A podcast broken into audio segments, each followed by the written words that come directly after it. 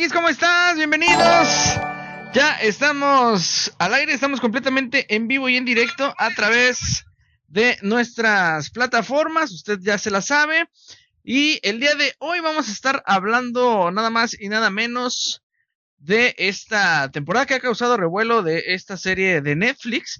Y así es que sean bienvenidos al episodio número 94 de este eh, podcast, ¿sale? Que, el cual se ve y además nos escuchamos.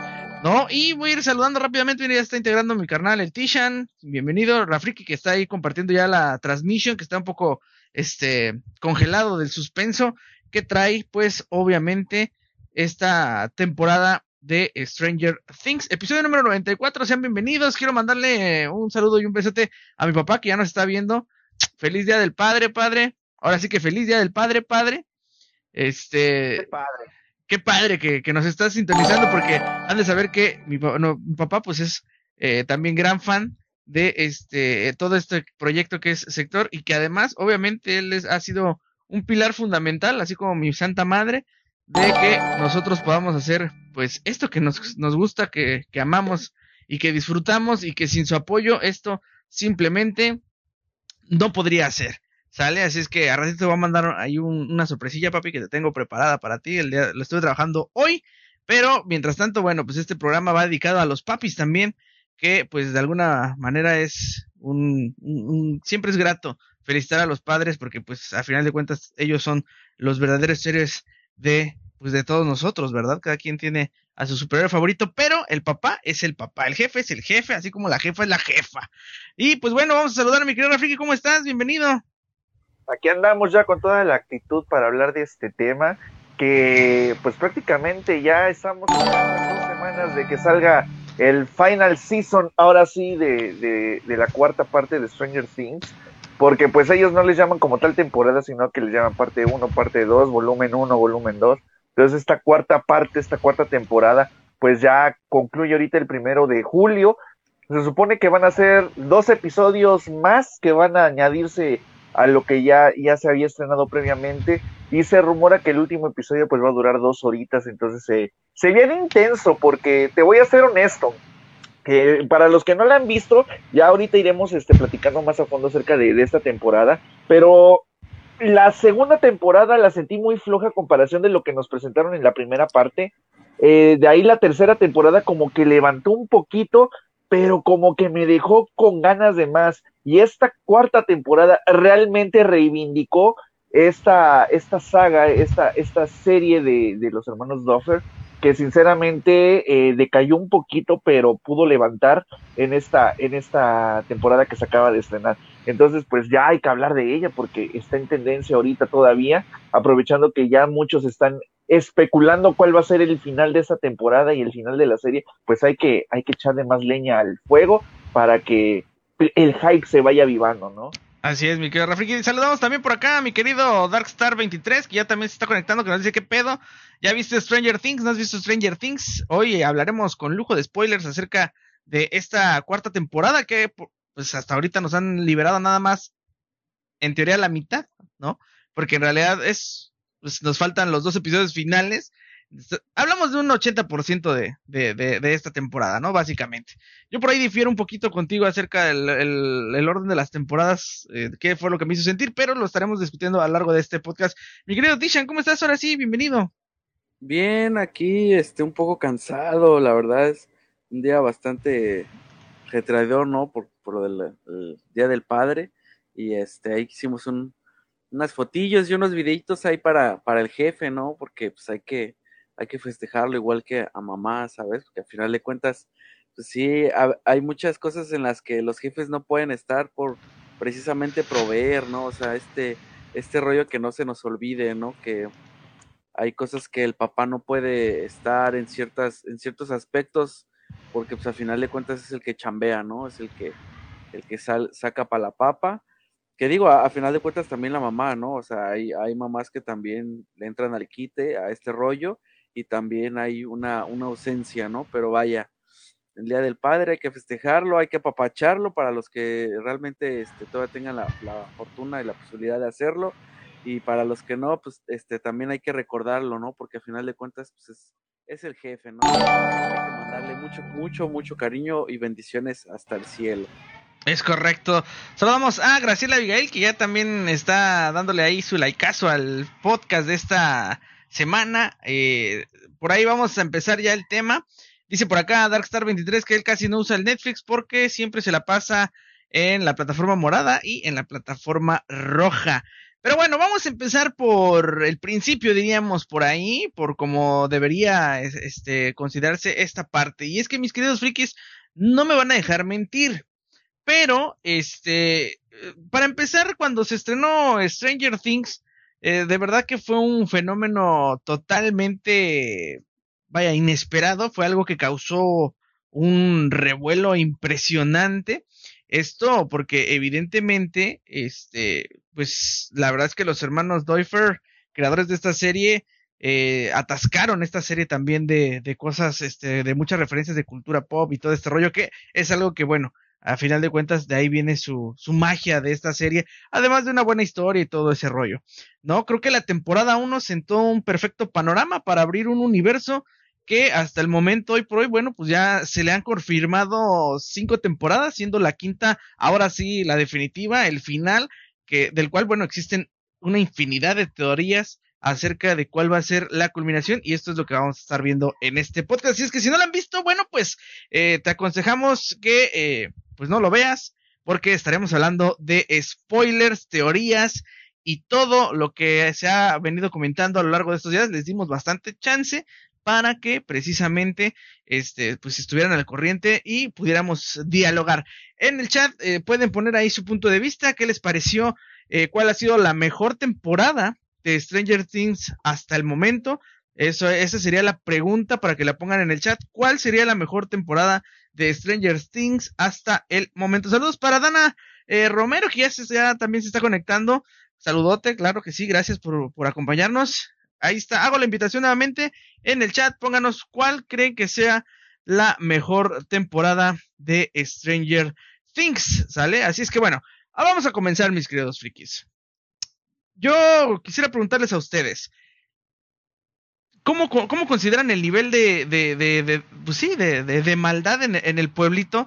Pero sobre todo tengo una cuestión ahí que me hace un poco de ruido, ¿no? Porque al principio vimos que el villano, por así decirlo, sería el Demogorgo. O sea, lo, lo podíamos catalogar como que, como que parte del problema, ¿no?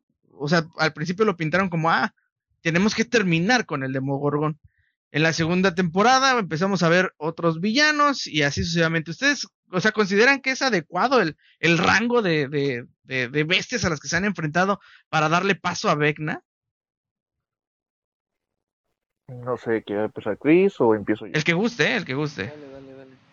Ok, pues mira, uh, es como todo, no te pueden soltar un villanazo de madrazo en la primera temporada cuando pues técnicamente estaban empezando como a sentar las bases para, para ver a dónde podían llegar a expandir eh, esta serie. Digo, creo que los hermanos Doffer en su momento nunca se imaginaron del tremendo impacto en la cultura que iba a tener la serie de Stranger Things, a tal grado de que hoy por hoy ya podemos encontrar merchandise de la serie desde rompecabezas, este, versiones de Monopoly, este, versiones este, del señor cara de papa, inclusive del Demogorgón, que fueron unas ediciones especiales, figuras desde McFarlane hasta otras cuantas más de, este, de Bandai que han ido sacando de, de esta serie, y playeras, ropa, este, tenis ediciones especiales, eh, no sé, infinidad de, de, artículos, hasta funcos, vaya, que, que han ido saliendo de esta serie. O sea, creo que el gran, el gran éxito en gran parte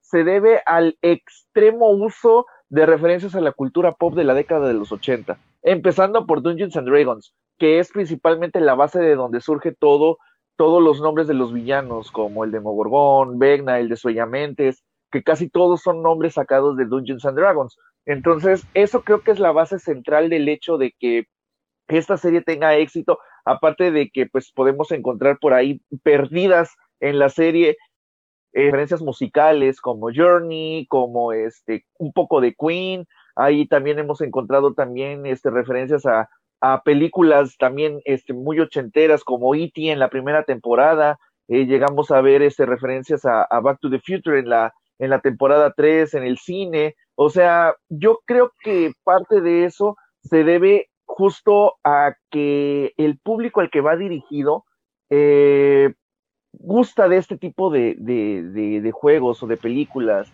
o de fenómenos pop, ¿no? A final de cuentas, los niños son, pues, geeks, son frikis. Y creo que un friki se puede sentir identificado con, con los niños porque dicen, no mames, pues yo también me apasionaría así de, de, cabrón con un juego o con algo y de repente resulta que su pueblo está invadido con, con chingadera y media de otra dimensión. Entonces, pues también dices, ala, ocuparon elementos de películas de sci-fi de la década de los 80 para ir nutriendo poco a poco esta, esta serie. Yo creo que nunca se imaginaron hasta dónde iban a alcanzar el hecho de que el primer villano, como tú lo planteas, haya sido el Demogorgón. Creo que es como ir escalando de nivel, ¿no? Es como un videojuego de, la, de los modos arcade o, o este, los beat'em ups, que vas como que del villano más pedorro y vas escalando hasta llegar al final boss. Entonces, eh, yo lo veo como niveles, ¿no? O sea, el Demogorgón es el primer villano, que no es un final boss como tal, sino que es el primer villano al que te enfrentas como para ir leveleando a tu personaje, que en este caso sería Eleven, que sería la, la heroína como tal de la serie, y de ahí se enfrenta a una primera versión del Desoyamentes, que sería este Will en la segunda temporada, después se enfrentan ya a una versión materializada del Desoyamentes, pero en la cuarta ya te presentan que hay un cabrón ahí que es todavía más verdolaga que los otros dos que se te habían enfrentado previamente y que es en este caso este Vecna, que el megaplot twist de la, de la temporada 4 del último capítulo que nos presentaron estuvo, pero sacadísimo de los pelos. O sea, a lo mejor ya lo veías venir, pero el cómo te cuentan la historia es lo que dices, cabrón, no mames. O sea, a, a, la plantearon muy cabronamente genial, como para darle coherencia a todo lo que estaba sucediendo en el pueblito este de Hawkins, y te lo plantearon desde diferentes ángulos, y tú dices, güey, o sea, te ponen lo de la, central este, eléctrica que tenían en el pueblito, y no puedes dejar de, de hilarlo a lo mejor hasta cierto punto con Chernobyl, ¿no? O sea, una situación así de, de una central que se le sale un pinche desmadre ahí y que de repente empiezan a haber pedos después de un accidente que hubo en este lugar. Entonces sí hay como que muchos elementos entre la cultura pop de los 80 y cosas que sucedieron en la realidad para ir nutriendo esto. Entonces yo creo que sí fue como que lógico ir escalando los villanos de el Demogorgón, el de Soyamente, esa Vegna, para que vaya, se vaya viendo que sí, que sí hay una, una amenaza real para el pueblo, para los habitantes, y que vean que no solamente es un monstruo pedorro que nada más lo puedes vencer así, sino que hay un cabrón que literalmente les va a costar un huevo eliminar y que es una verdadera amenaza, no solo para el pueblo, para Eleven, para todo el mundo, si ese cabrón llega a, hacer lo que planea. Pero estás de acuerdo que mm, en todo caso el de Soyamentes, que era lo que nos pintaban tanto en la temporada 2 como en la temporada 3, como el villano insignia a vencer, ¿no? Este ser supremo poderoso que a De final de cuentas En, la- en esta temporada hubo una conversación en la, en la serie, no recuerdo si fue en el, en el último o en el penúltimo capítulo, que de hecho Dustin es el que lo está comentando a, a esta, creo que se llama Priscila, la hermana de, del, del morenito del grupo, que nada más estaban ellos dos, los dos hermanos y Dustin y esta Max, porque ellos se quedaron porque los otros, los mayores se habían metido al Upside Down. Entonces, justamente estaba contando Dustin esa situación, que a lo mejor el desollamiento sí es justamente el, el poder máximo que tiene el Upside Down, pero Vecna es solamente una herramienta para poder crear portales y que el desollamente sí pueda adquirir este, pues ahora sí fortaleza en el mundo real. Porque si nosotros lo analizamos, a lo mejor Vecna está siendo controlado hasta cierto punto por el desoyamentes y él, el desoyamentes está utilizando la habilidad que tiene Vecna de poder este, matar gente en el mundo real para poder hacer este, pues, sus planes, ¿no? Porque lo, como lo vimos en la temporada 2, el desollamente sí puede manipular gente, pero si tiene a un psíquico como lo es Vecna para poder llevar a cabo mejor sus planes, pues sí es como su general de, de cinco estrellas, como lo dice Dustin, y él lo está utilizando para poder crear portales y poder utilizar mejor su plan a, a, a gran escala. Ok, Cristian. Pues mira, la verdad es que en el aspecto de, de los monstruos como tal, creo que sí coincido con Dano por el hecho de decir, eh, pues es que eran unos niños y aún así pudieron terminar con, con el Demogorgon, ¿no? Que, que de hecho, eh, inclusive, este, el famoso policía, ¿no? Hopper. Este, Hopper. Hopper fue el que también se enfrentó con uno y, y pues sí, o sea, hasta el mismo güey lo dice, ¿no? Yo ya me enfrenté con uno en la, en la cuarta temporada y está difícil matarlo, o sea, no es cosa sencilla, ¿no? A final de cuentas, y cabe este, destacar que, pues a final de cuentas es una criatura, ¿no? Digámoslo así, de, de este Upside Down, como hemos visto muchísimas más, ¿no? Pero digamos que este era como quien dice un, pues, como un perro, podríamos llamarlo así, algo,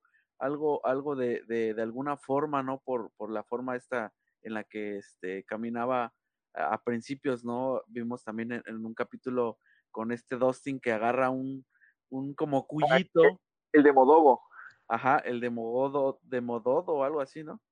El de Modogo, así, lo, así lo apodó. Ajá, y, y, vemos cómo va evolucionando este, este, pues te digo que es un organismo bastante peculiar porque pues, a final de cuentas comienza muy chico y al final es, es bastante grande, ¿no? Y bastante fuerte, que inclusive, este, bueno, lo hemos visto en este, en DLCs como en Dead by Daylight, ¿no? Uno de los, de los killers en, en Dead by Daylight, que dices, sí tiene cosas que, que ver por los portales, ¿no?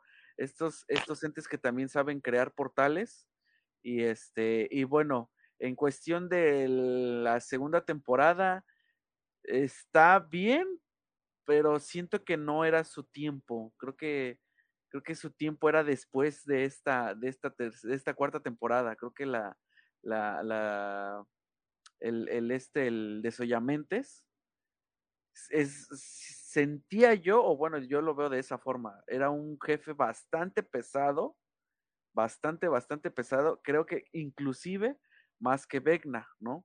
Según yo a mi sentir.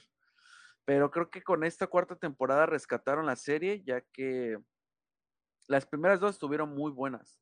O sea, las primeras dos, este, creo que coincidimos muchos que están, están bien hechas. La tercera es donde dices, híjole, algo ahí no terminó de cuajar. Quizás le faltó un poquito más de soundtrack, que era lo que, lo que decimos. O sea, estos, estos canijos ah, supieron aprovechar lo que es la cultura pop y como tal eh, darle este refresh a ciertas este, rolillas por ahí de, de, la cultura este, de los ochentas, bastante sabrosas, o sea, vemos un, este, era la de Detroit Rock City, si no mal me equivoco, ¿no? En esta cuarta temporada que sí. podemos escuchar, podemos claro. apreciar, este, esta, esta otra rolilla de, de Carano, que es Rolling, ¿qué? Rolling no sé qué.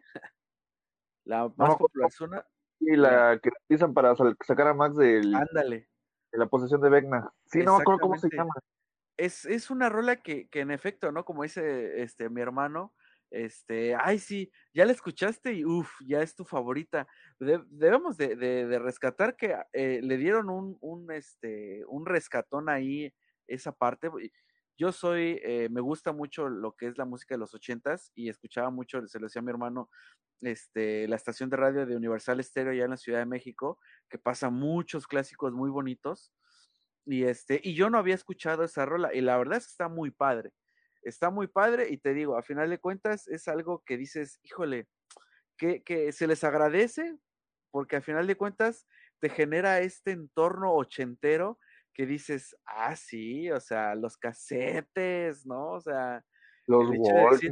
los VHS, la, los sábados de, de, rentar una película en Blockbuster, que de hecho la cuarta temporada justamente es, es eso, ¿no? Que, que Steve y Robin están trabajando justamente en una de renta de películas. y, el sistema y todo, güey, o sea, me remontó a cuando, cuando iba los viernes a rentar la película de estreno ahí al Blockbuster o al o a la de rentas de aquí de la cuadra y ibas ahí, güey, ya, ya la rentaron, no, chingue su madre. Ah, sí, espérate, la traen Una perra semana. Sí, porque te la rentaban solamente por tres días, ya las que estaban viejitas ya eran cuatro o cinco días hasta una semana. Pero no, y si no, tenías que esperar hasta el próximo fin de semana y decías, este jefe, porfa, este, la próxima semana, yo vengo el viernes saliendo de la escuela a las dos de la tarde por ella. Ah, sin pedos, y ya te la daban todo el viernes, sábado y hasta el domingo a las 10 de la noche la podías ir a regresar. Así sí te remonta, güey, te remonta completamente. Más claro. lo que hicimos en esta época, ¿no? Sí, pues te digo, entonces este, esta, esta atmósfera que crean que muchos vivimos, este, quizás a lo mejor no como tal en los ochentas, pero sí llegamos a vivir es, es el hecho de decir, ay, jole, qué chido, o sea, están haciendo bien el trabajo. Te digo, la tercera, no sé si hacia ustedes sí como que les dejó ahí algún sabor agridulce. Para mí sí, pero en esta cuarta rescatan completamente la, temporada. Y este, pues creo que, creo que de la tercera temporada lo único rescatable es la adición de, de Robin al, al equipo. Y creo que la única escena súper memorable de la tercera temporada es cuando cantan este Neverending Story. Ah, sí. No, no, no, espérate, a ver. Es, creo que la única. Es que, es que ahí va.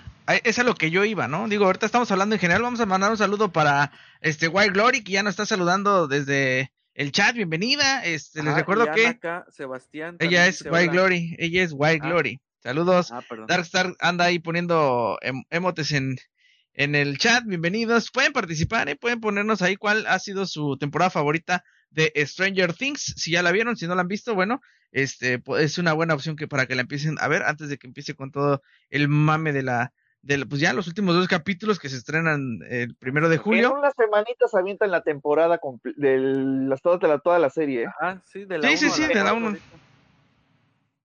Bueno, este, a eso iba yo, mi querido Rafa. Este, mira, la temporada 1 fue, fue magistral. O sea, ahí no hay nada que decir porque, pues, a final de cuentas, vino a sentar la base de lo que, hacia dónde iba esta serie. Eh, obviamente nos presentan a una once eh, fugitiva, ¿no? Que se está escapando. Una once, que... ¿Eh? A once chiquita. Exactamente. porque tenía como 11, 12 años cuando, más o menos. cuando empezó la serie, ¿no? Sí, más o menos. Entonces nos presentan a esta niña con estas habilidades, eh, pues por, por llamarlo así como psicoquinéticas, ¿no? Por así decirlo, eh, en donde pues obviamente en los, en, dentro de la historia nos vamos enterando que ella huye de esta sede de experimentos, este, por dos razones, ¿no? La, la, primera y creo que la más fuerte y creo que bueno, obviamente es un es una algo que te revelan hasta esta cuarta temporada, o sea, imagínate el tiempo que tuvo que pasar, ¿no? Que fue el incidente en donde pues el papá, ¿no? Apodado así por los por porque él mismo se, se proclama el padre de de estos experimentos, este, eh, pues le, le, empieza a decir, pero ¿qué hiciste, no? O sea, ¿qué hiciste? Y la niña decía, pues es que yo no sé. El detalle, obviamente, pues es que la niña había bloqueado esos recuerdos ¿no? Este, en su subconsciente, porque evidentemente fue algo bastante trágico, ¿no? Pero ahí en esta primera temporada nos pintan como que ella fue la que se deshizo de todos los experimentos, ¿no? Hablamos del 1 hasta el, hasta el 10, porque prácticamente pues, ella al ser 11, pues es la única sobreviviente, o al menos así te lo pintan en la primera temporada, ¿no? Entonces ahí es cuando te dicen, híjole, es este un monstruo, es un héroe, eh, ¿qué podría hacer, no? Y, bueno, obviamente el lazo afectivo que desarrolla con Hopper, pues le viene a dar ese toque de humanidad que por un lado le faltaba a Once, porque además, pues bueno, al ser una niña, obviamente, este, empieza a ver eh, la diferencia de entretener un padre que evidentemente la manipula o la lleva para poder lograr sus experimentos y el otro que pues la entiende, ¿no? Y que trata de, pues de, de, de, de educarla como si fuera su, su hija, pues normal, ¿no? O sea, sin, sin hacer experimentos, vaya, que, que, además Hopper, bueno, le toca la parte más difícil de, de, de, no solo de un niño, ¿no? O de una niña, pues, que estamos hablando de que es la adolescencia, ¿no? Entonces, este, pero bueno, partiendo de ese punto, ¿no? Con toda esta aventura que se genera, eh, este, obviamente era lo que yo les decía, ¿no? El de Morgón te lo pintan como un este villano fuerte, sin embargo, obviamente, este, al ser un hunter, ¿no? Porque lo podremos catalogar como un hunter, un cazador, una bestia que es cazadora, este, pues cuando lo destruyen tú dices, wow, genial, o sea, lograron el cometido, ¿no? Hasta ese punto creo yo que este, pues obviamente para mí yo dije, no, pues hasta ahí acaba, ¿no? O sea, el, el detalle de haber vencido al Demogorgón cierra esta parte, aunque bueno, evidentemente entendemos que eh, esto genera que se hayan abierto varias grietas de este mundo que ni siquiera sabíamos que se llamaba ahora pues el upside down, ¿no? Que es este, este mundo raro, es el mundo al revés, como le dicen los niños. Paralelo. El mundo paralelo, ¿no? Entonces... En la primera temporada Eleven le dice justamente nada más así, del revés, o sea, eh, upside down, así se le había quedado en inglés, o sea, porque ella le dijo así, del revés. Y ya el mundo, el mundo inverso, no recuerdo cómo, cómo le empiezan a llamar después en el doblaje, pero en inglés creo que sí se quedó como tal el término upside down, que es como se le conoce al, a la otra dimensión como tal. Dice por acá, Wire Glory, a mí me gustó bastante la última, la verdad. Así es, dice por acá Darkstar, yo solo escucho en silencio. Ah, chinga, ¿cómo escuchas en silencio? Eso sí está cabrón.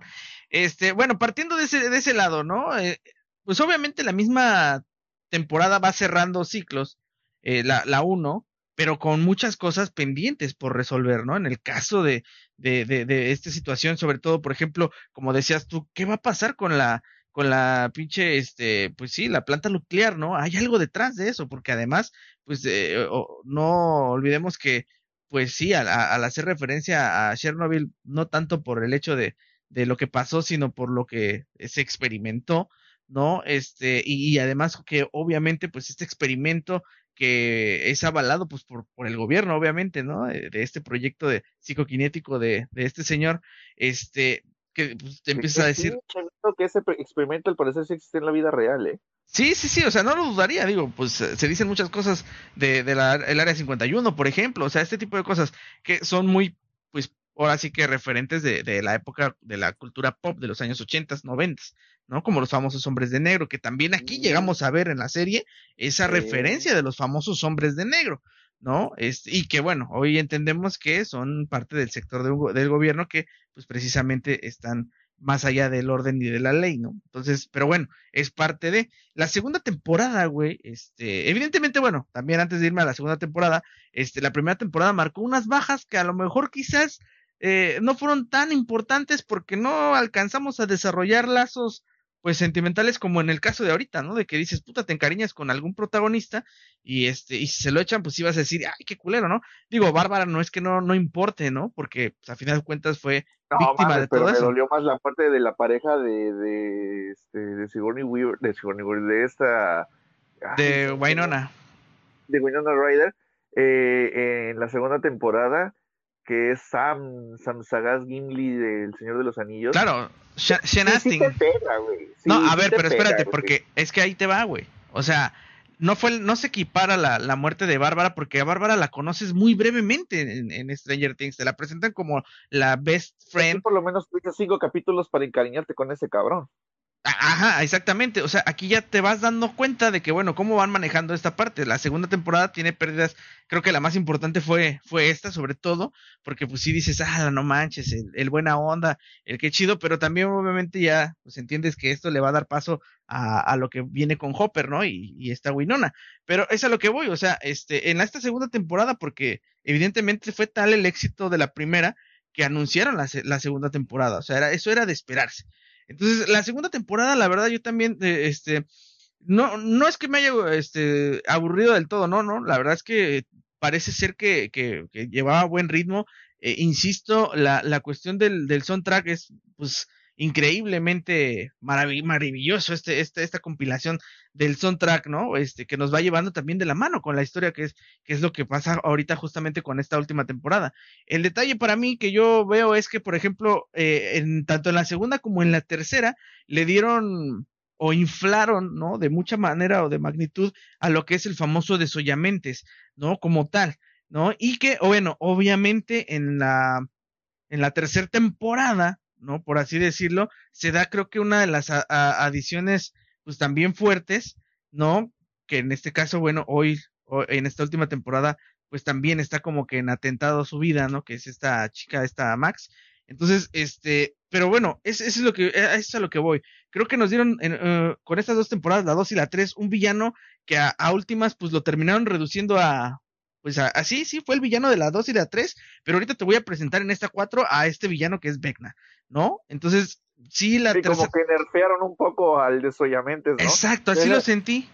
Es lo que te decía yo, o sea, siento yo que este desollamentes era, daba para más, o sea, era un jefe bastante pesado, no quiero decir que Vecna no, pero siento yo que a lo mejor si hubiera estado mejor al revés los, los villanos. O sea, primero Vecna ahorita sería 2 y 3 y ahorita el de Soyamentes, puta, estaría de huevísimos.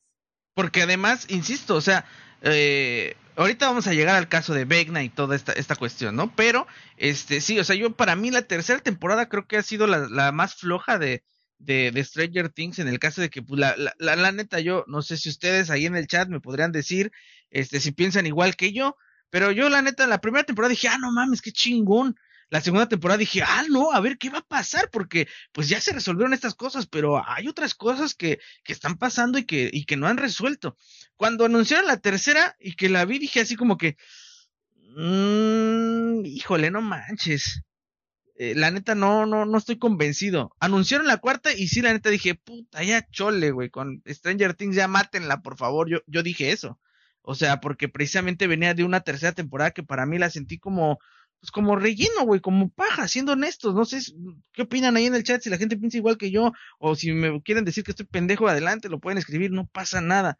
Pero yo así lo sentí. Yo te lo digo, güey, estás pendejo. Yo así lo sentí, güey. Yo así lo sentí. ¿No? Y aquí no se desmienta a nadie. Pero Exactamente, yo así lo sentí, güey.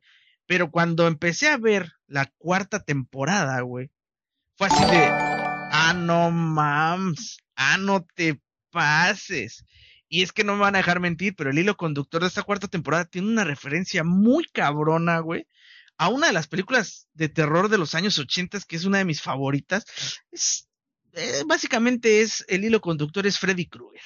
¿Sale? Que por cierto. De hecho, sale Robert Englund en la serie. Eso, es lo que te iba a decir, güey. Eso me encantó, güey. Ese, ese, ese cameo hermoso. Que yo no lo noté, güey. O sea, yo te voy a ser honesto, ¿eh? ¿eh? Yo, por mí pasó así como que, a la madre.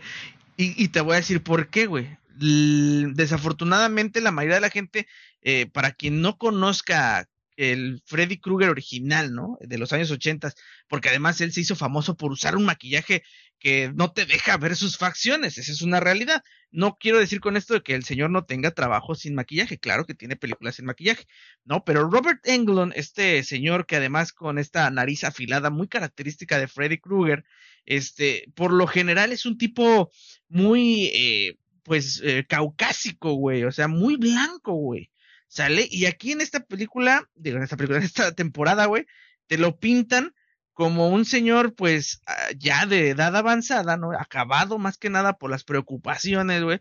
Pero además, obviamente, te lo pintan sin ojos, güey, ¿no? Con estos ojos aquí cosidos, güey.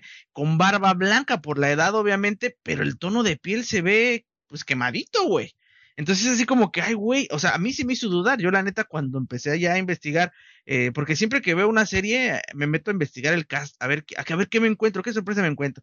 Y para mi sorpresa, este, al leer Robert Englund, yo dije, no mames, güey, o sea, neta que es, y, y, y dije, bueno, es más, güey, mi mamá, no te voy a dejar mentir, mi jefa, mi madre, este, cuando empezó a ver cómo, cómo empezaba a atacar este villano, mi mamá luego, luego ella dijo, ay, ¿a poco es Freddy Krueger, güey? Dijimos, claro, o sea, está la serie pensada para que esto sucediera, ¿no? Para que esto pasara.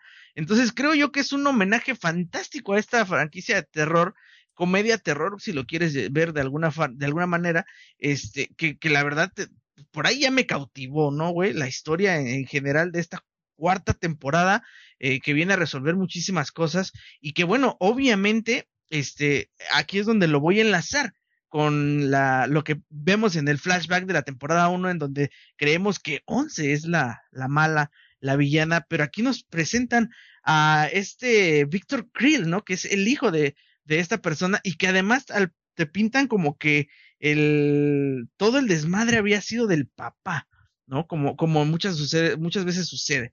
Entonces, este, la verdad es que te soy honesto, sí, sí, sí, sí, creo que esta temporada fue de, de verdad muy bien pensada y este, creo yo que pinta para más, pinta para más, pero obviamente eh, por ahí ya he estado escuchando algunas cuestiones eh, acerca de muchas teorías que se están desplazando, que eso lo vamos a, discutir más adelante. Dice por acá, Anko dice, para nada, dice, no es la única serie que ha pasado por eso. El problema con series que quieren eh, sacar temporadas por otras es que es puro relleno a veces, dice, como por ejemplo The Walking Dead. Bueno, The Walking Dead ya se convirtió en una este, telenovela, de Televisa, güey, no me van a dejar mentir, o sea, siendo honestos, ya cada vez...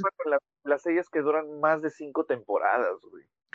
O sea, ya luego ya no saben con qué rellenar tanta historia que ya hay un punto donde dices, güey, ya mátenla, güey. O sea, yo... hay series como la de Grey's Anatomy, güey, que tienen 13 temporadas, de Big Bang Theory, o sea, otras que dices, son chuladas.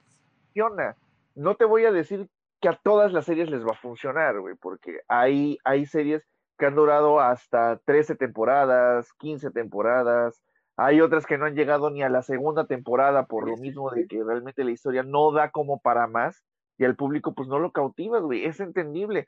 Hay series que llegan a la quinta temporada y les dan crank porque ya decayó todo y hay series que dices, no mames, ya, ¿para qué la renuevas, güey? Ya, mm. esa madre murió hace dos temporadas y le sigues dando aire ahí nomás para que sobreviva como un vegetal la pinche serie, no sé.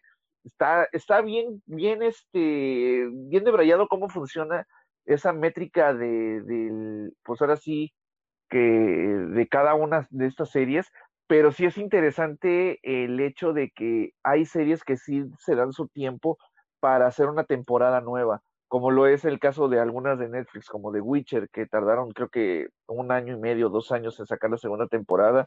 Esta serie creo que tardó dos años en sacar temporada nueva. O sea, se dan su tiempo realmente como para dar un producto de calidad, ¿no? Y no nada más este, sacarlo por sacarlo como para tener cautivo la audiencia. Estos cabrones sí le piensan así como de, ok, ¿qué les vamos a dar ahora? ¿Con qué vamos a nutrir la historia de la siguiente parte? Como para que el público diga, ah, no mames, se superaron. Y no salgan con, mm, ya valió madre, ya la serie ya valió. O sea, ¿qué es lo que le estaba pasando a Alan, no? O sea, ya con la tercera temporada a lo mejor, si se hubiera quedado con la idea de la, de la tercera temporada, a lo mejor nunca hubiera visto la cuarta temporada porque se decepcionó. Y, y suele pasar, ¿no?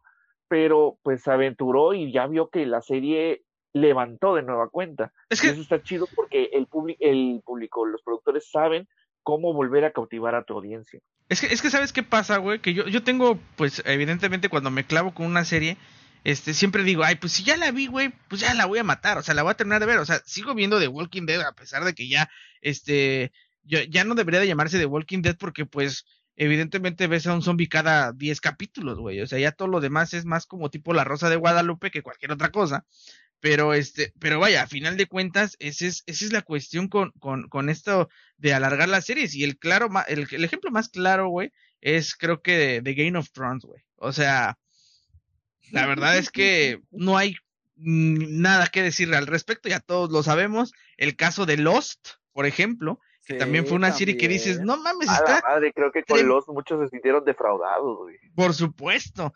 Y, y bueno, cosas como estas pasan en la serie. Pero ahora sí vamos a centrarnos en la historia de la temporada 4, que es lo que verdaderamente nos importa. Digo, ahorita ya dimos un panorama general de lo que nos ha parecido a la serie hasta el momento. aguántame tantito ahí. Pero, ajá. leer el comentario de mi papi en, en el carelibro. Dice, la verdad sí está chida, pero es bueno verlas porque hay mensajes que hay que entenderlo como en la de Viernes 13 y hay que y hay una que es en una cabaña y va matando a uno por uno. Son estudiantes que dan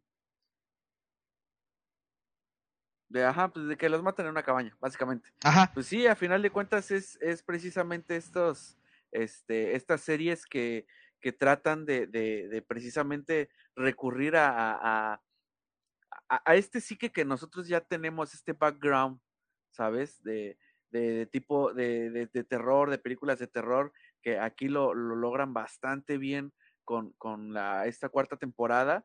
Y pues vaya, esperemos que así sigan y que la quinta temporada de, de otra gran sorpresa. claro. Dice por acá, este, White Glory, eh, Pretty Little Liars también fue una serie eh, donde debía acabar en la quinta temporada. Eh, la largaron solo para arruinarla. ¿No? Y, y tienes toda la razón. Así ha habido un montón de temporadas eh, que desafortunadamente, pues la. Como La- esta, las- la de las hechizadas, güey. ¿Sí es hechizadas? Donde salen las hermanas Hollywood. Sí, sí, sí, las Eh, hechiceras. Pedro Bravo. Ah, las hechiceras. Al- Alisa Milano salía ahí en esa. Sí, era Alicia Sí, Milano, Shannon Doherty y esta. eh, que por cierto corrieron a Shannon Doherty por mamona, que esa es la realidad, ¿no? Por diva, por así decirlo. Y esta chica que se. Holly Marie Combs, que es este. La eh, Prue Piper. Prue Piper y Phoebe, ¿no? Eran las, las tres chicas ¿Cómo, cómo hechiceras. se llama la, la que entró por, por Sharon Doherty? Este, ay, güey. Se me olvidó su nombre, pero bueno, en la, en la serie le llaman este Paige, ¿no? Pa- Paige. Ajá, peixe. Paige. Ajá, en la serie es Paige. Eh, porque la singularidad de esta serie es que las hermanas tenían los nombres con P, Con P. ¿no? P y el apellido Hollywood. Después de, después de la, la salida de, de Sharon Doherty, la serie decayó un poco, güey. Sí, sí, sí. Pero- pues, Que, que déjame decirte, bueno, al final de cuentas también amé esa serie y pues bueno, la acepto con todo y sus y sus fallas, ¿no? Obviamente, nada puede ser perse- perfecto. Creo que creo que este nerfearon muy cabrón a, a Baltasar, ¿no? La neta, ah, siendo sí. honestos, que es este este era este cuate que se me olvidó el, el- ¿cómo se llama su nombre? Ahorita se me olvidó de este güey. Julian McMahon. Julian McMahon, Doctor exacto, Doom a los exactamente. Exactamente, Julian McMahon, que la verdad tremendo, tremendo Qué chaval de actor, dice que actorazo. Dice por acá, este, White Glory, como las Kardashian, pero con K, ándale, exactamente, ¿no? Eh, Con P, acá serían las P, las, las, las chicas. Pero bueno, este, ahora sí vamos a arrancar eh, precisamente a lo que nos truje Chencha con la cuarta temporada, ¿no? Este, porque a final de cuentas, ah, de aquí se marca pues un antes y un después nuevamente en este mundo que es Stranger Things, ¿no? Este, para empezar, pues bueno, la, la verdad es que al principio este, nos empiezan a, a pintar este panorama eh, en donde nuevamente vuelve a surgir eh, pues una serie de, de eventos en el pueblo. Porque además recordemos que desde la temporada 1 nos vienen diciendo que el pueblo de Hawkins es un pueblo maldito, ¿no? Que tiene una especie de maldición y que nuevamente este, esta maldición se va eh, repitiendo cada ciertos años, ¿no? Que, que, que a final de cuentas, eh, si lo vemos así también, es muy equiparable con el, eh, el evento traumático de los cazafantasmas Afterlife, ¿no? Que también sucede cada cierto periodo de tiempo, ¿no? Pero bueno, estas similitudes que guardan también estas series con, con todo esto es parte de lo que nos ah, brindan, pues, en, en las temporadas de Stranger Things. Y te digo, aquí empieza con estos hechos que, que la verdad, como decía Rafa, ¿no? El hecho de que cómo te sitúan demográficamente en esa época, este, tan solo el, videoclub, ¿no? Que a mí me rememoró Videocentro, dices, no puede ser, ¿no? La forma de buscar. Y que bueno, a final de cuentas, este, también se basa en un hecho histórico en el que precisamente por ahí el de leyendas legendarias, este, Antonio Badía, había, lo había catalogado como la famosa, este, época de la satánica, ¿no? En que salía algo que no entendían los papás y es satánico, es del diablo, Sí. ¿no? Este, esto pasó, ¿no? Pues, Obviamente, Que, que mucho se, re- se rezagó hasta la década de los 90, güey. Mm, Veías Dragon Ball. Es que ese vato de los pelos parados es Ajá. satánico. Es del diablo. es del diablo. sí. Salía, este, sí, salía este, alguna otra Los Pokémon. serie. Los Pokémon. Ay, es que esos son demonios y son Ajá, satánicos, son no demonios. Los Digimon. Ay, es que es una variante y también son satánicos y la chingada. Así es. ¿No? Y Es pues el diablo, es juego del diablo. la, la regla no, aquí no fue la excepción, güey. El grupo, el equipo este Hellfire, ¿no? De, de, de este club, pues, estudiantil, friki, al que Ah. pertenecen los protagonistas, pues, este, también obviamente fue culpado de todos esos acontecimientos, ¿no? Este, la verdad es que, bueno, eh, a, a ver, eh, me gustaría que ustedes me dieran su punto de vista de este, estos, estos primeros capítulos de esta temporada, qué, les pareció y, qué no les pareció de estos, eh, de esta mitad de temporada, ¿no? Por así decirlo. Pues mira, yo te puedo decir sinceramente y sin, y sin, y sin fallar en el aspecto de hemos visto esa evolución de los niños, ¿sabes? De cuando son niños y a esta evolución ya de cuando son adolescentes, el hecho de la, de la jiribilla, de, de, del, del, ¿sabes qué? O sea, está chido, tengo mis cuates, pero yo quiero pertenecer a otro, a otro tipo de, grupos, ¿no? En el caso de ellos, este, el, el chavito que, que se ve como tipo Michael Jordan, ¿no? Eh, precisamente en el equipo de baloncesto, para poder pertenecer a los populares y que ya no los buleen, porque habían sido buleados, ¿no? En, en los años anteriores, precisamente por ser tan friquiosos, ¿no? esta época en la cual si eras freak, que es este ser raro, ¿no? En, cierto aspecto, pues eras buleable. Entonces, este hecho de decir yo quiero pertenecer para que ya no nos buleen, pero también al final de cuentas, por gusto, ¿no? Que el chavito obviamente se da cuenta de que pues es que a mí me gusta, o sea, el hecho de decir, y es cuando te das cuenta cómo se va bifurcando el, este, los caminos de cada quien, sin embargo, vuelven a, conectarse porque pues un friki no deja de ser friki, obviamente un buen amigo no va a dejar de ser tu, tu super cuate, ¿no? A final de cuentas. Y la verdad es que yo siento que precisamente esta historia del hecho del cómo es que Once este, obtuvo sus poderes, este hecho que, que, vimos pequeños, muy pequeños y muy breves flashazos en las temporadas anteriores. Este, la verdad es que aquí rescata, siento yo que es una de las, de las partes fundamentales de las cuales, porque también esta, esta temporada ha conectado muy, muy, muy bien. Y es justo, justamente por eso, porque nos, nos están demostrando el hecho de decir cómo es que con tu, este, obtuvo sus poderes, ¿no? O sea, ¿por qué fue lo todo? Pues eh, sí, o sea, a final de cuentas, por todo lo que pasó, ¿no? Para poder lograrlo y este, y la, pues la impotencia, a final de cuentas, y aparte de siendo ella una niña, o sea, dices, güey, estás experimentando con una niña, o sea, es una niña, ¿no? Y cómo los, los obligaban precisamente a enfrentarse entre, entre ellos. Y te digo, este, de ahí eh, podemos, como lo comentabas, con estos este, ritos según satánicos, ¿no? En aquella época, con estos juegos de calabozos y dragones, en la cual pues sí fue un, un boom bastante grande, que eso siento yo que es por ese otro lado que conecta bastante bien, por el hecho de que lo casan estupendamente con Vegna, porque a final de cuentas es, es un, pues sí, es un villano que ya lo habíamos este, comentado con anterioridad, estos, estos nombres de, de villanos que les dan precisamente en los juegos de rol son los nombres que les denominan, ¿no? En, el primer caso del Demogorgón, el de Soyamentes y en este caso Vegna, este, son, son como es que los, los bautizan, ¿no? Por, por este juego. Y la verdad es que eso de, de Hopper, híjole, qué buen, qué, qué, qué buen giro de, de tuerca ahí. Muchos ya lo habíamos dado por perdido, ya muchos habíamos dicho, híjole, este canijo era el que nos daba el, el, el, el punch, ¿sabes? El, el, hecho de decir, lo podemos hacer de esta otra forma, el, el, el cabecilla, este, básicamente, ¿no? Para la estrategia, este, y de buscar, buscarle soluciones, porque al final de cuentas, siendo un policía, pues eso es lo que, lo que normalmente hacen, ¿no? Y este, y bueno, el soundtrack no, no podemos dejar de, de, admirarlo porque realmente vale mucho la pena el hecho de, de los cassettes, ¿no? Cómo lo buscan. Oye, este, este, ¿cuál es su canción favorita? es cuando te das cuenta cuando si eres un amigo o no, ¿sabes? O sea, tú debes de saber, aparte porque pues eran, fueron novios, tú debes de saber qué rola, o sea, con qué rola la podemos despertar. Y híjole, pues los efectos especiales, ¿qué te puedo yo decir?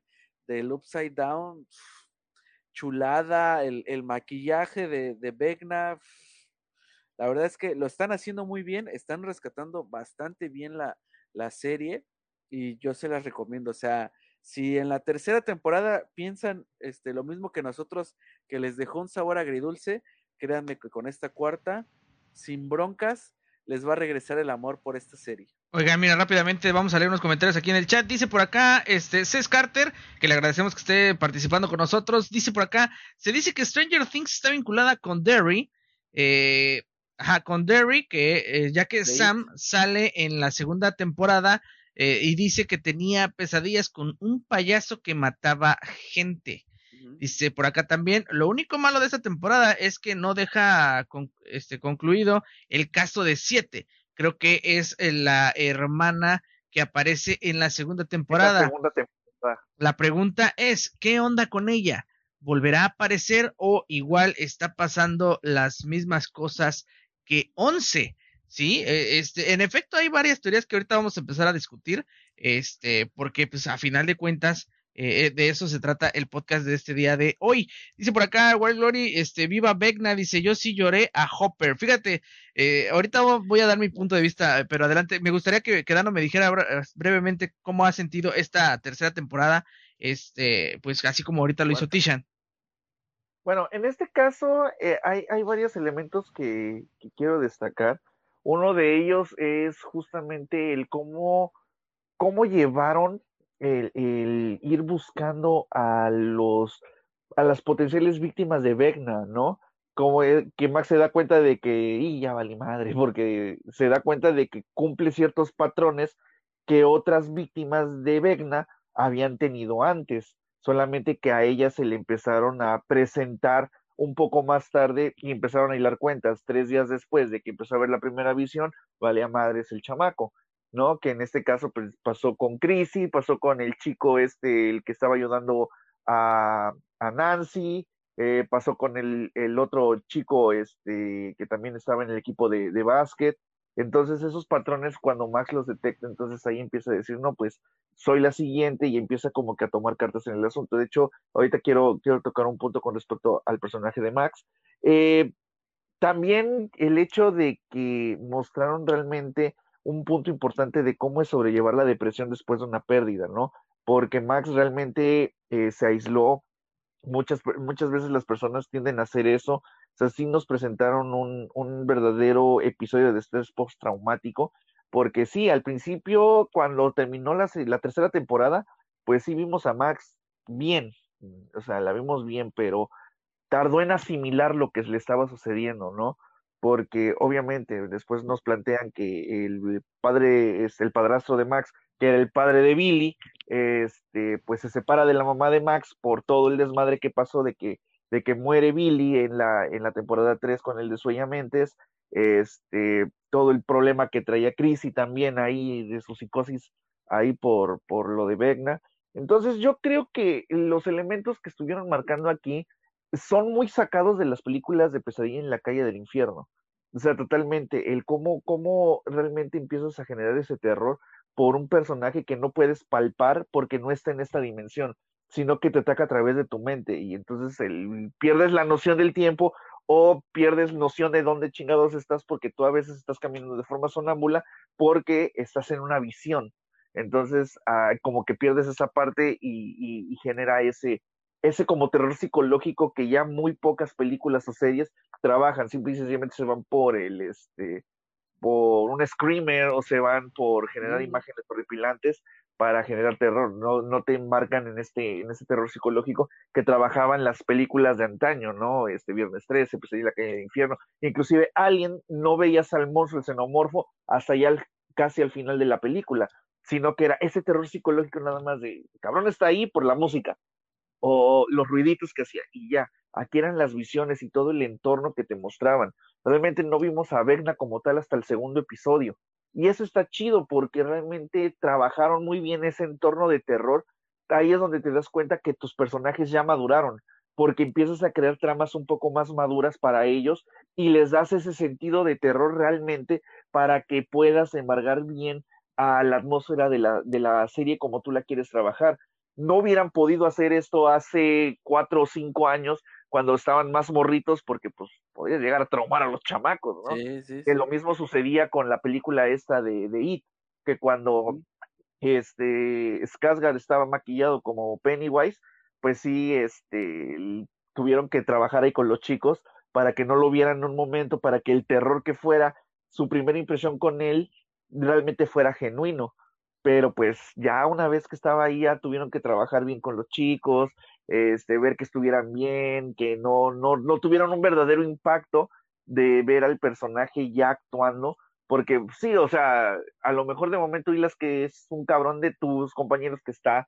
maquillado, porque siendo honestos, Vegna sí se ve cabrón el maquillaje del torso para arriba, pero si te lo topas en la noche y en una escena así súper intensa, pues sí, te vas a sacar un pedo, que de hecho este, estuve leyendo reportes de que este eh, Campbell hizo llorar a Miley Bobby Brown la primera vez que se le apareció como Vecna, porque tuvieron una escena intensa. Entonces, imagínense el nivel de intensidad que son los actores realmente, porque no dejan de ser chamacos, a final de cuentas, este, y los puedes impresionar a un nivel muy cabrón, pero ya puedes empezar a trabajar otro tipo de subtramas que realmente ya van acorde con la edad de ellos.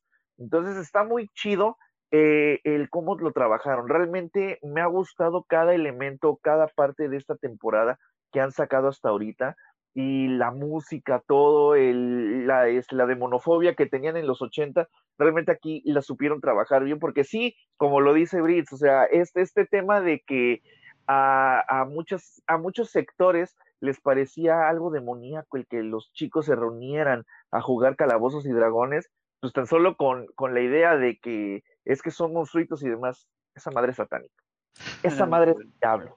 Y como desgraciadamente, y eso es un problema que de hecho hasta la fecha tenemos, que la religión se inmiscuye mucho en, en muchos aspectos del entretenimiento, muchas cosas la satanizan. el ejemplo más claro que tenemos ahorita actualmente es con la película de Lightyear, que están satanizando una escena de menos de un segundo de duración. Sí, güey, eh, eh, entonces, imagínense, por un segundo se están quejando ahorita. Y son rezagas de cosas que ya hemos visto con anterioridad. Pokémon en los noventas, este, los videojuegos en los ochentas, o sea, todos decían, oh, no, es que los niños los hipnotizan y los hacen hacer cosas malas a través de las lucecitas y demás. Los, los famosos este, mensajes subliminales en, la, en las canciones, o sea, que creían que, que los estaban posicionando los demonios nada más con escuchar esa música de, de Satán, escuchar a ACDC, a los Rolling Stones, a Journey, a Poison, nada más porque, inclusive a Kiss, nada más porque los vocalistas se veían mal. Demoníacos. sí, o sea, no daban ese aspecto de gente bien de sociedad.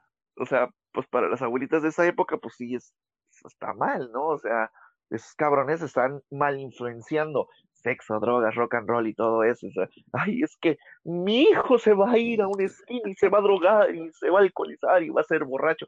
Señora, por Dios, o sea, realmente nos, nos pone a pensar en todo eso, pero aquí lo marcan bien, cómo fue creciendo esa demonofobia, porque sí, aquí sí, sí, hay un demonio de verdad que está dándoles en la madre a todos en el pueblo, pero está satanizando al pobre vato este, a Eddie, que es el, chavo este que hizo el Club Hellfire, el club de, de, de jugadores de Calabozos y Dragones, pero cabrón, estás viendo a todos los miembros hay un gordito, un vato escuálido, este vato que es así un, un rockerón de, de Garage Band, y luego están los morros estos Dustin y, y, los otros dos, y te quedas así de cabrón, estás viendo la calidad de chamacos que están en el Club Hellfire, o sea, ¿crees que estos cabrones realmente van a ser pendejada y me, güey, se ponen a jugar, a, jugar este juegos de mesa pedorros y comer chatarra, estos cabrones van a hacer un ritual satánico, no mames, también, doña, siéntese, no, no chingue, pero realmente los ciega esa fe que tienen hacia su religión,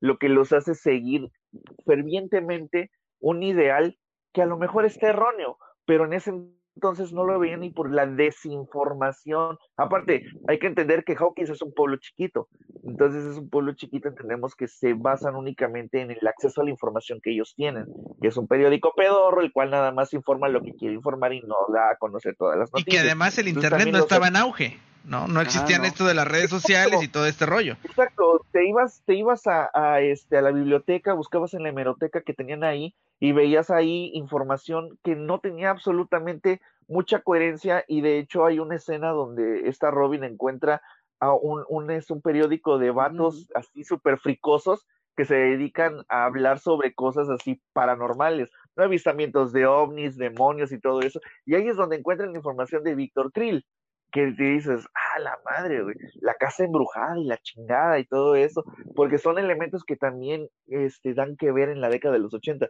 Las famosas, güey, es que en esa casa mataron gente y esa casa está embrujada, güey, no te acerques ahí y cosas así, ¿no? O sea, el psique colectivo que realmente tiene la gente sobre ese tipo de, de temas, realmente aquí lo enmarcaron muy bien y eso creo que fue lo que más nutrió eh, esta temporada, ¿no? O sea que ocuparon muchos elementos de la realidad para darle alusión a todo el ambiente como tal de, de, esta, de esta temporada.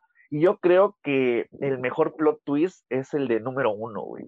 Sí. Sinceramente, e, e, el, el, plot twist que te marcaron en el último episodio fue así como de, ok, creo que ya lo veía venir, pero me gustó como me lo plantearon. O sea, a lo mejor yo ya me imaginaba que así iban a ser las cosas, pero el cómo te lo narraron fue así como de cabrón. Mm. No mames. Gracias, güey. O sea, porque sí te vuela la mente, porque te lo explican como desde dos ángulos diferentes. Desde los recuerdos que tiene Eleven y desde lo que te está proyectando con Nancy. Entonces lo estás viendo desde los dos ángulos y es así como de. Y, y que además el recuerdo de Eleven es fragmentado. O sea, porque no lo ves completo. exactamente. Son los elementos que van uniéndose del recuerdo que te está planteando con Nancy, más lo que está viviendo Eleven en ese momento, más de lo que se está acordando padre, porque son tres cosas diferentes al mismo tiempo. Entonces, cuando todo eso se une, te dan un pinche peliculón que dices, no mames, qué pedo. Y ya cuando hilas que, las, que, que ese recuerdo es un año antes, o dos creo, de lo sucedido en la primera temporada, ahí dices, güey, a raíz de este pedo fue que empezaron a experimentar con este pedo y ocasionaron el pedo que hizo la primera temporada. Y dices, güey, vete a la chingada, güey, todo tiene sentido. Y sí, como que, que le empiezan a dar como que cierres a ciertas narrativas que ya te venían trabajando desde la primera. Y sí, la única que sigue sin cerrarse es la de la hermana de Once que salió en la segunda temporada, que esperan a que en la quinta temporada ella ya pueda darle el cierre a su, a su historia. Porque sí, nada más la dejaron así muy abierta y ya no la continuaron. Y de hecho, fue así como de, güey, ¿para qué la sacaste si ya no le vas a dar cierre a su historia? o sea, nada más por tus huevos la sacaste porque podías. Y dices, chica su madre, la saco y ya. Pero, güey, hasta Max y Billy tuvieron como que un mejor desarrollo en dos temporadas. Ahorita Max en tres que este personaje en una media temporada, porque te lo plantearon al principio de la segunda temporada, y creo que no sale hasta como por el cuarto episodio de la segunda temporada, y nada más salen dos capítulos, y así como de, ah, chinga tu madre, güey, me la planteaste en la en el primer episodio como que iba a ser algo importante para que saliera nada más en dos episodios más y lo mandaras a la chingada. No, no mames, creo que eso, eso también te queda de ver un poco de, de esa segunda temporada, a mi parecer. Pero ya de ahí en fuera, cerrando ya nada más esto, creo que en la cuarta temporada dejó realmente la vela muy, muy, muy, muy elevada para este, para este desmadre. O sea, está, está todo ya muy bien sentado para que los dos últimos episodios cierren así muy cabronamente con un cliffhanger que digas, no mames, valió la pena la espera de un mes. Podría ser, pero mira, dice por acá White Glory en el chat, es que güey, está muy cabrón, dice, la primera vez que lo vi se me hizo extraño, porque dije, ¿cómo un un, este, un actor como es el simple enfermero, ¿no? Así lo puso tal cual, literal.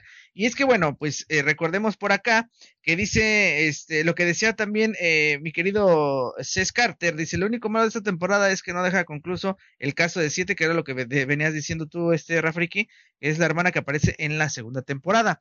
Y también más adelante nos decía que todo estaba conectado, o que nos hacían creer por la referencia que vimos sobre que está conectado con It, la película de que está basada obviamente en el libro homónimo de Stephen King, que precisamente así se llama, It. ¿No? Este, hay un, un, sinfín de teorías. Yo la verdad te voy a ser honesto, el desarrollo de la temporada 4 para mí, este, creo que fue brutal. O sea, vimos eh, una serie de eventos que fueron llevándose hasta el máximo, este, pues sí, hasta, al máximo exponente, porque además obviamente está llena de muchos detalles que evidentemente ahorita ya nos están dando soluciones de temporadas atrás que tú dijiste, ay, qué pedo, ¿no? Este, no dudo que a lo mejor algo vaya a pasar en estos dos capítulos, este, con referente a la, a la, a la número 7, la hermana, este, que, que apareció en esta segunda temporada, porque se supone que en teoría habían dicho los, los creadores que, este, e, iban a empezar ya el cierre de, este, pues estas todas interrogantes o puntos o cabos sueltos como le quieran llamar eh, sobre eh, pues este universo que es este precisamente Stranger Things la verdad, les voy a ser honesto, este, a partir de que empecé a ver los flashbacks de, de cómo eh, se había suscitado este, eh, eh, lo que había pasado en ese salón y que y darme cuenta de que en realidad el autor intelectual de todo esto, que, que además eh, para mí es una clara referencia este, también a Star Wars por el hecho de que el vato sucumbió a, al lado oscuro, ¿no? Por, por el hecho de decir, nosotros podemos ser pues los reyes de este mundo, ¿no? Porque nadie tiene estas habilidades, o sea, es lo que le decía a Once, únete a mí y vamos a ser los más chingones del universo, ¿no? Porque a final de cuentas, pues sí, este, en efecto, ¿no? Este güey que por algo lo tenía bajo ese control, este, bueno, más bien inhibiéndole el control de sus habilidades, que es el, padre, ¿no? Este, pues eh, ahí entiende. Sabía todo lo dañado que estaba ese Exactamente, sabía todo lo dañado que estaba ese cabrón, porque además nos dan la parte humana ¿no? Porque, insisto, vimos a la bestia, güey, ¿no? Empezaste a ver a la bestia, pero te lo empezaron a humanizar. ¿Y cómo te lo empezaron a humanizar? Pues en el hecho de, decir que eh, eh, lo que empezó a él a vivir en sus diarios, que fue anotando, ¿no? Que decía, eh, me di cuenta de que yo podía escapar de esta realidad, de este mundo en donde yo no encajaba, ¿no? Que también es parte de lo que mucha gente siente en, en, este tipo de cuestiones, ¿no? Los, los asesinos seriales a veces también son gente que no encaja en este sistema, ¿no? el cómo hizo pruebas, el cómo, este, al principio que todo esto que te lo pintan que es parte de, de según de las locuras del papá Víctor Krill, ¿no? Que después termina haciendo que no, ¿no? O sea, obviamente todas estas cuestiones las fue él haciendo con la intención de aprender a dominar este poder telequinésico que tiene, ¿no? Que después, obviamente, de los experimentos, al ser llevado con, con Víctor, eh, con el padre, este, a estos experimentos de Hawkins, pues obviamente logran maximizar esa habilidad psicoquinética eh, al grado de que, bueno, pues, obviamente el cuate ya estaba pirado y era evidente que al sentirse más poderoso, pues obviamente este no iba a, resultar pues eh, en buen pedo el, asunto, ¿no? Iba a traer consecuencias y las trajo. Dice por acá War Glory, dice la duda es por qué le mostró su historia a Nancy. Este es lo que ella está preguntando, dice, ¿por qué le mostró su historia a Nancy? Y acaba de canjear hidratación, chicos, hay que cambiarle la hidratación a, a mi querida War Glory. Ahorita, ahorita. Yo, yo tengo una potencial respuesta a eso, nada más déjame Sí. A, ver, dale, dale, dale, contéstale, contéstale. Yo creo que en ese punto eh, pasó algo con Max, eh, este, en el capítulo justamente de Querido Billy, donde ella accede a una backdoor, donde ella sin querer entra a los pensamientos de Vecna. Entonces yo creo que Nancy sin querer hizo lo mismo, entró a ese backdoor donde ella, en lugar de que Vecna esté en los pensamientos de Nancy y le esté afectando, Nancy está viendo la historia de ese güey, pero no porque Vecna se lo esté permitiendo, sino porque Vecna no se ha dado cuenta de que eso está pasando. Entonces yo creo que ahí, porque de hecho no concluye como tal la situación de Nancy, nos la dejaron abierta para ahorita la, la siguiente parte, que sale el primero de julio, porque justamente todavía falta que la despierten de ese trance en el que está este, que ellos dos, que, que Steve y Nancy salgan todavía del Upside Down porque todavía se quedaron adentro, justamente cuando empezó todo este, toda esta loquera de del recuerdo. Eh, pero yo, yo siento que Vegna todavía no se ha dado cuenta de que Nancy está justamente en su mente. Entonces, este, a lo mejor te digo, le sucedió lo mismo que a Max. Entró a un backdoor donde ella se metió sin querer a la mente de Vegna, porque, pues no sé, a lo mejor está sintiendo la energía de, de Eleven que estaba en ese momento como que recobrando sus poderes, entonces a lo mejor como que todo hizo un choque y al momento de que ella empezó a elevar sus picos de energía, sin querer se desestabilizó la energía de Vegna y ocasionó que ella entrara sin querer a los recuerdos del otro. No sé, yo no sé si me enredé o si quedó como que claro, pero más o menos creo que eso fue lo que pudo haber sucedido. y porque aparte recordemos que todo es todo converge en torno al Upside Down. A final de cuentas es el medio. E, ese es el medio y bueno, yo, eh, de, alguna manera todos están conectados ahora precisamente al Upside Down, ¿no? Entonces es por eso que además no, nos no resulta extraño ese, esa, ese cruce de, de conciencias, ¿no? Porque al final de cuentas, pues eh, cuando extiendes un canal de comunicación, pues el canal es de ida y vuelta.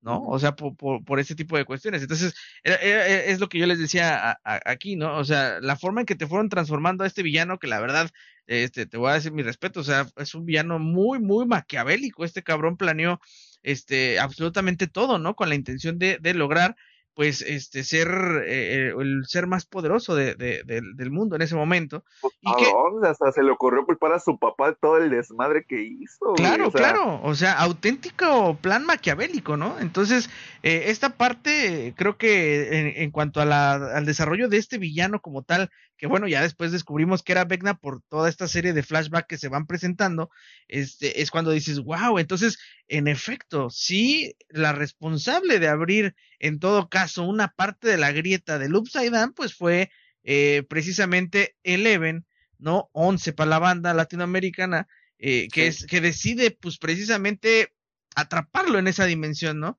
Sin embargo, bueno, obviamente no contaban con que pues había más de una grieta, ¿no? Que, que, que a final de cuentas, bueno, pues entre los del Demogorgón y el de Soyamentes, que fueron fragmentando este, esta única grieta para convertirla en diferentes grietas, pues era obvio que por algún lado iba a tener alguna fuga. Entonces, bueno, para mí eh, la temporada transcurre bien. Hay unas cosillas que me gustaría resaltar y que no sé, a lo mejor ustedes me van a decir si sí o si no, o qué les pareció. Este, dice por acá, antes de empezar, dice Carter, yo tengo una duda, dice, vimos que Once mandó a uno al otro lado, pero ya vimos a Demogorgones y al Desoyamentes. ¿Será que Vecna los creó? Y si no, ¿por qué el Desoyamentes atacó a Vecna? ¿Qué onda con los rusos? Siento que ya sobran en la trama con toda la historia de Vecna. A eso iba yo, mis queridos frikis. De entrada, miren, yo también, la verdad, cuando vi el final de la temporada 3, donde pues en teoría la pérdida más sensible había sido Hopper, no porque nos encariñamos a final de cuentas de este, de este carnal, pues que a final de cuentas eh, enderezó su camino gracias a esto que le pasó, ¿no? Porque era un tipo perdido, alcohólico, sin propósito, ya lo que tú quieras, ¿no? Entonces, eh, gracias a esto, pues como que se fue enderezando y encontró un motivo, pues para convertirse en una persona recta, de bien, no que fuera corrupto, pero el vato era valemadrista. Entonces, este, e, esto de sacrificarse y todo ese rollo, pues, la neta, en esa temporada, o al menos así lo hicieron creer, que, que se había que se había desintegrado con la explosión, pues este, yo dije, puta, esa es una baja sensible para la serie, porque a final de cuentas, de una u otra manera, pues lo viste desde la 1 y lo matan en la 3, ahí sí desarrollas un lazo más afectivo que con Bárbara, ¿no? Por decirlo de alguna manera. No estoy diciendo que Bárbara no va... que nada más lo viste creo que cinco capítulos y también dices, ah, ¿qué, dices? Qué pues, cruel forma de matar a este cabrón, Sí, no estoy diciendo que no valgan la pena, pero pues te cariñas más con unos personajes que con otros.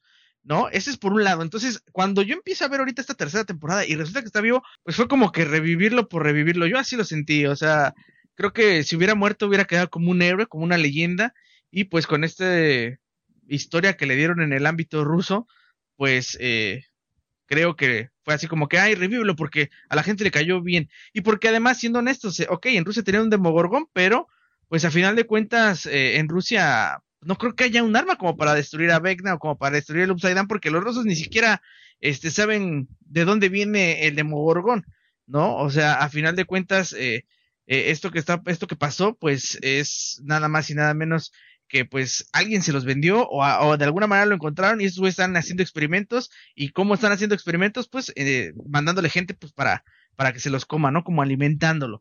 Entonces, eh, creo que aparte de del arco de, de, Hopper, pues está como que de más. Eh, en la siguiente parte que también quería yo destacar, que era lo que veníamos platicando, es que, este, sí, en efecto, los niños eh, han crecido. Era obvio que entre ellos iba a desarrollar un lazo afectivo. Tal es el caso, como vimos eh, desde un principio con Once y este Mike, ¿no? Que son los que ahí pues, se hicieron novios, ¿no? A final de cuentas.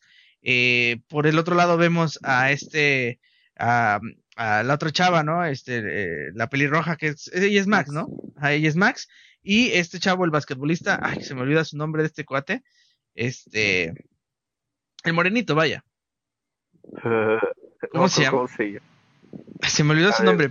Pero bueno. Es Max, Dustin, Jane o Eleven, este, ¿cómo se llama el novio de Eleven? El Finn Wolfhard. Este, él es Mike, ¿no? Mike. Y faltaría el otro, el, morenito, porque creo que su hermana se llama Priscila, ¿no? Ajá. Bueno, el caso es que, bueno, sabemos que hay un antecedente entre este chavo y pues esta chica, ¿no? A la que vimos en la temporada que le matan a su hermano, ¿no? Y pues eran novios, pero pues terminaron su relación. Y aquí el que sale flotando en todo caso es precisamente Will.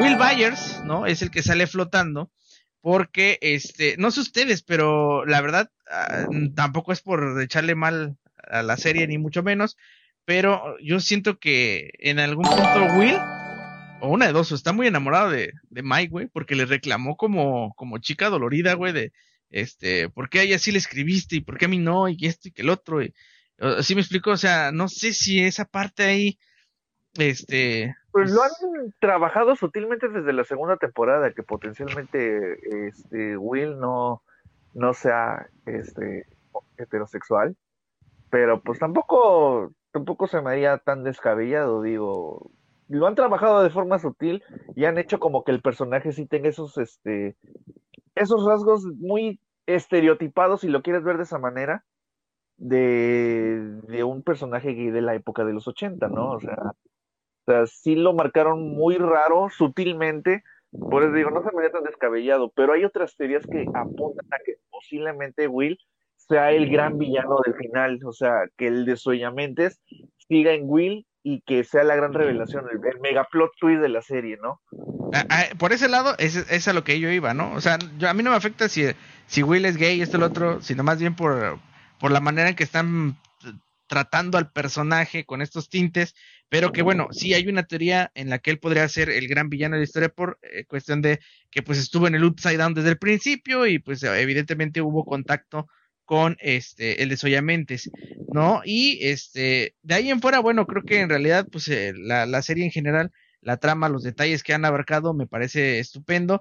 Eh, estos últimos dos capítulos yo sí espero que de verdad, este, una, o sea, en primera, pues cierren muchas cosas que todavía teníamos, porque además dijeron los creadores, o eso fue lo que leí, que la quinta temporada prácticamente, pues ya no tenía nada que ver con ningún cierre de, situación, sino más bien es ya para para enlazarlo con lo que nos decía por acá César, eh, su teoría acerca de, este, de que la van a enlazar con Stephen King, que bueno, está además decir que los hermanos Doifer, pues también como fanáticos de los ochentas, pues obviamente Stephen King forma parte de esa cultura popular de los años ochentas, entonces encaminar la serie hasta allá sería para mí, a mi parecer, algo muy arriesgado y porque además, bueno, pues todos sabemos eh, lo que ha pasado con este con la franquicia de eso, ¿no? Que la verdad yo no soy fan de estos remakes que hicieron referente a eso, creo que la, la, las primeras películas de, de, Pennywise han sido y serán siendo creo que las mejores, pero pues ese también es otra parte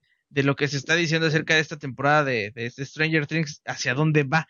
Y por ahí también nada más quería destacar que este Dustin eh, bueno, en este caso Gaten Matarazo, que es el que interpreta a Dustin, en alguna entrevista hizo algún comentario, este, y esto obviamente tirándole a, a suposiciones del, del chico, ¿no? Este, referente a que evidentemente, bueno, pues, eh, si, si eh, Vecna podía haber sido, eh, en este caso, pues, un sobreviviente de, de los eh, chicos con los que estaban experimentando, por ahí, ahí queda pendiente el número 10, güey, que el número 10 por ahí este, pues no se sabe mucho al respecto.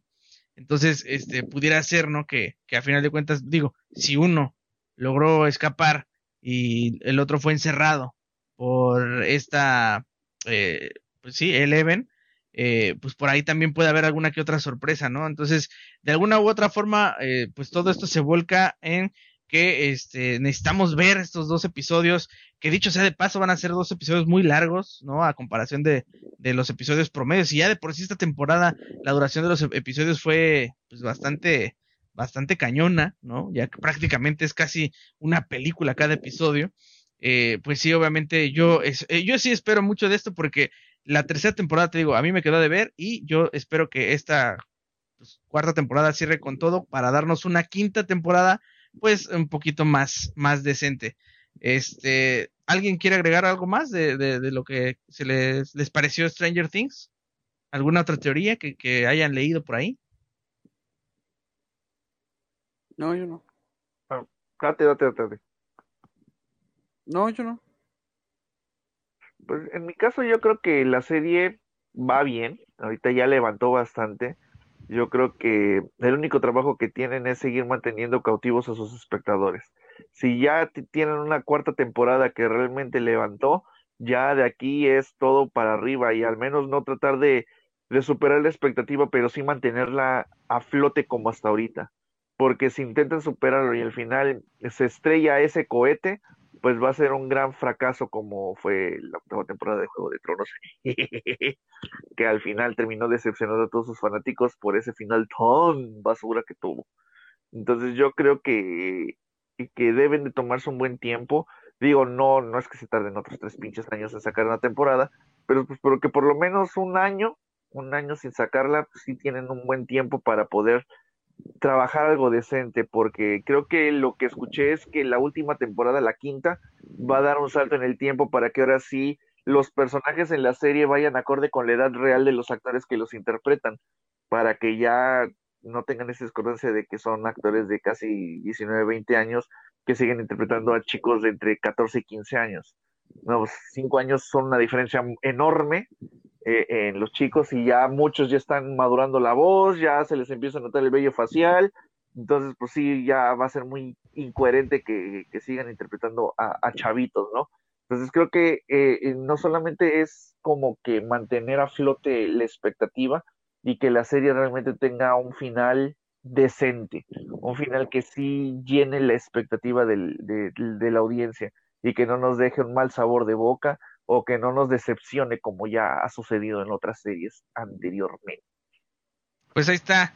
Eh, no, no, no terminamos como queríamos terminar, del ritmo si nos cortó pues por este detalle de, la transmisión, pero pues ni modo, así es, pasa cuando son cosas en vivo y estamos conscientes de ello. La verdad, queremos agradecer a la gente que estuvo pues platicando con nosotros, interactuando en el chat eh, referente a este tema de Stranger Things, que pues no es por nada, pero eh, creo que le dieron un segundo aire a esta serie que yo, ya sentía por lo menos como que ya estaba dando las últimas eh, después de ver el final de la tercera temporada.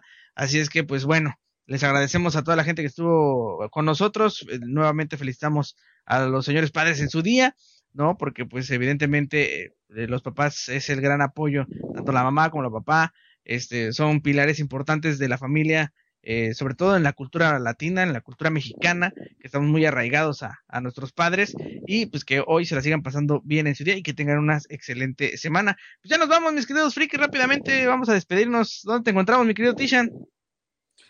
en mi Instagram como Tishan3D o en TikTok. Perfecto. Mi querido Rafriki. Pues a mí ya saben Instagram y TikTok como Rafriki. Recuerden que en Instagram subo las fotografías de todo lo que se reseña este, los martes de unboxing y en mi TikTok voy subiendo lo que me va llegando y que próximamente verán reseñados en el canal del el canalcito rojo. Ahí para que lo, estén checando sin ningún problema. Y pues nada más les adelanto que este martes ya cerramos las este, reseñas individuales con esta figura de Harley Quinn del Escuadrón Suicida. Y ya de este martes en noche, pues vamos a armar la BAF, que es nada más y nada menos que King Shark. Que de hecho aquí podemos ver que son las piernitas del personaje. Entonces, pues vamos a armar la BAF y vamos a ver este, si vale la pena conseguir las cuatro figuras del Escuadrón Suicida para armar esa figura o por el precio mejor nos conseguimos la este, que ya te venden completita. Pero pues eso ya lo hablaremos de este martes en 8. Perfecto, pues a mí me encuentran como Alan Brits rápidamente así en mi Instagram, en mi TikTok. Eh, los lunes, martes y miércoles estamos haciendo stream a través de nuestra plataforma morada, ya saben que es la especial para hacer este directos de videojuegos. Los lunes estamos dándole al este Rocket League, ya se lo saben. Este, el martes estamos también dándole al Dead by Daylight y por supuesto que ahorita los miércoles le estoy dando al modo historia de eh, Grand Theft Auto 5, no es este roleplay, no es GTA Online, es el modo historia, que la verdad, bueno, tenía, nunca lo había jugado bien directo, y ya lo había pasado varias veces, entonces vi una buena oferta por parte del tío Epic Games, que lo puso a casi casi en 220 y tantos pesitos y dije, ah, pues ¿por qué no lo voy a comprar? Y lo vamos a comprar, lo vamos a pasar y este aprovechar, pues ya saben, a colmillo este, casi casi regalado, pues no se, no se le, a caballo regalado no se le ve colmillo, entonces pues habría que aprovechar y pasarlo en directo. Entonces a la gente que, que le gusta Grand Theft Auto, este, las veo el miércoles, que por ahí luego me acompañan desvelándose hasta la una de la mañana jugando este juego que pues también, también ya nos debe el, el Grand Theft Auto 6, ya llevamos años, ya nos siguen vendiendo el mismo, ¿no? O sea, ha pasado de todo en esto de la industria de los videojuegos, pero pues bueno, sin embargo, nosotros nos despedimos porque mañana hay que hacer la chambiación y eh, síganse cuidando, por favor, eh, la pandemia todavía eh, este, está, hay un repunte en los casos de COVID, aunque no lo quieran aceptar, así es que por favor, cuídense, y así nos cuidamos todos y también vayan viendo Buzz Lightyear porque este el próximo podcast estaremos hablando de esta gran cinta. Vamos a hacer el review de esta gran cinta que dicho sea de paso para mí este me encantó así. No sé, Christian, ¿cómo la viste? Muy bien, sí, la verdad. Tú, Dano, la vas a ver, entonces ponte las pilas ahí. Porque el siguiente Dominguirri, pues estaremos hablando de este pues todo lo que ha causado este fenómeno de, de Lightyear eh, en las salas, este la cuestión de, del veto en algunos países por una escena que de verdad ni al caso, pero bueno, eso ya lo estaremos discutiendo en el próximo podcast. Nos vemos, que la pasen bonito y recuerden que Valar, Tojairis. Hasta la próxima, mis queridos frikis. Chao, chao.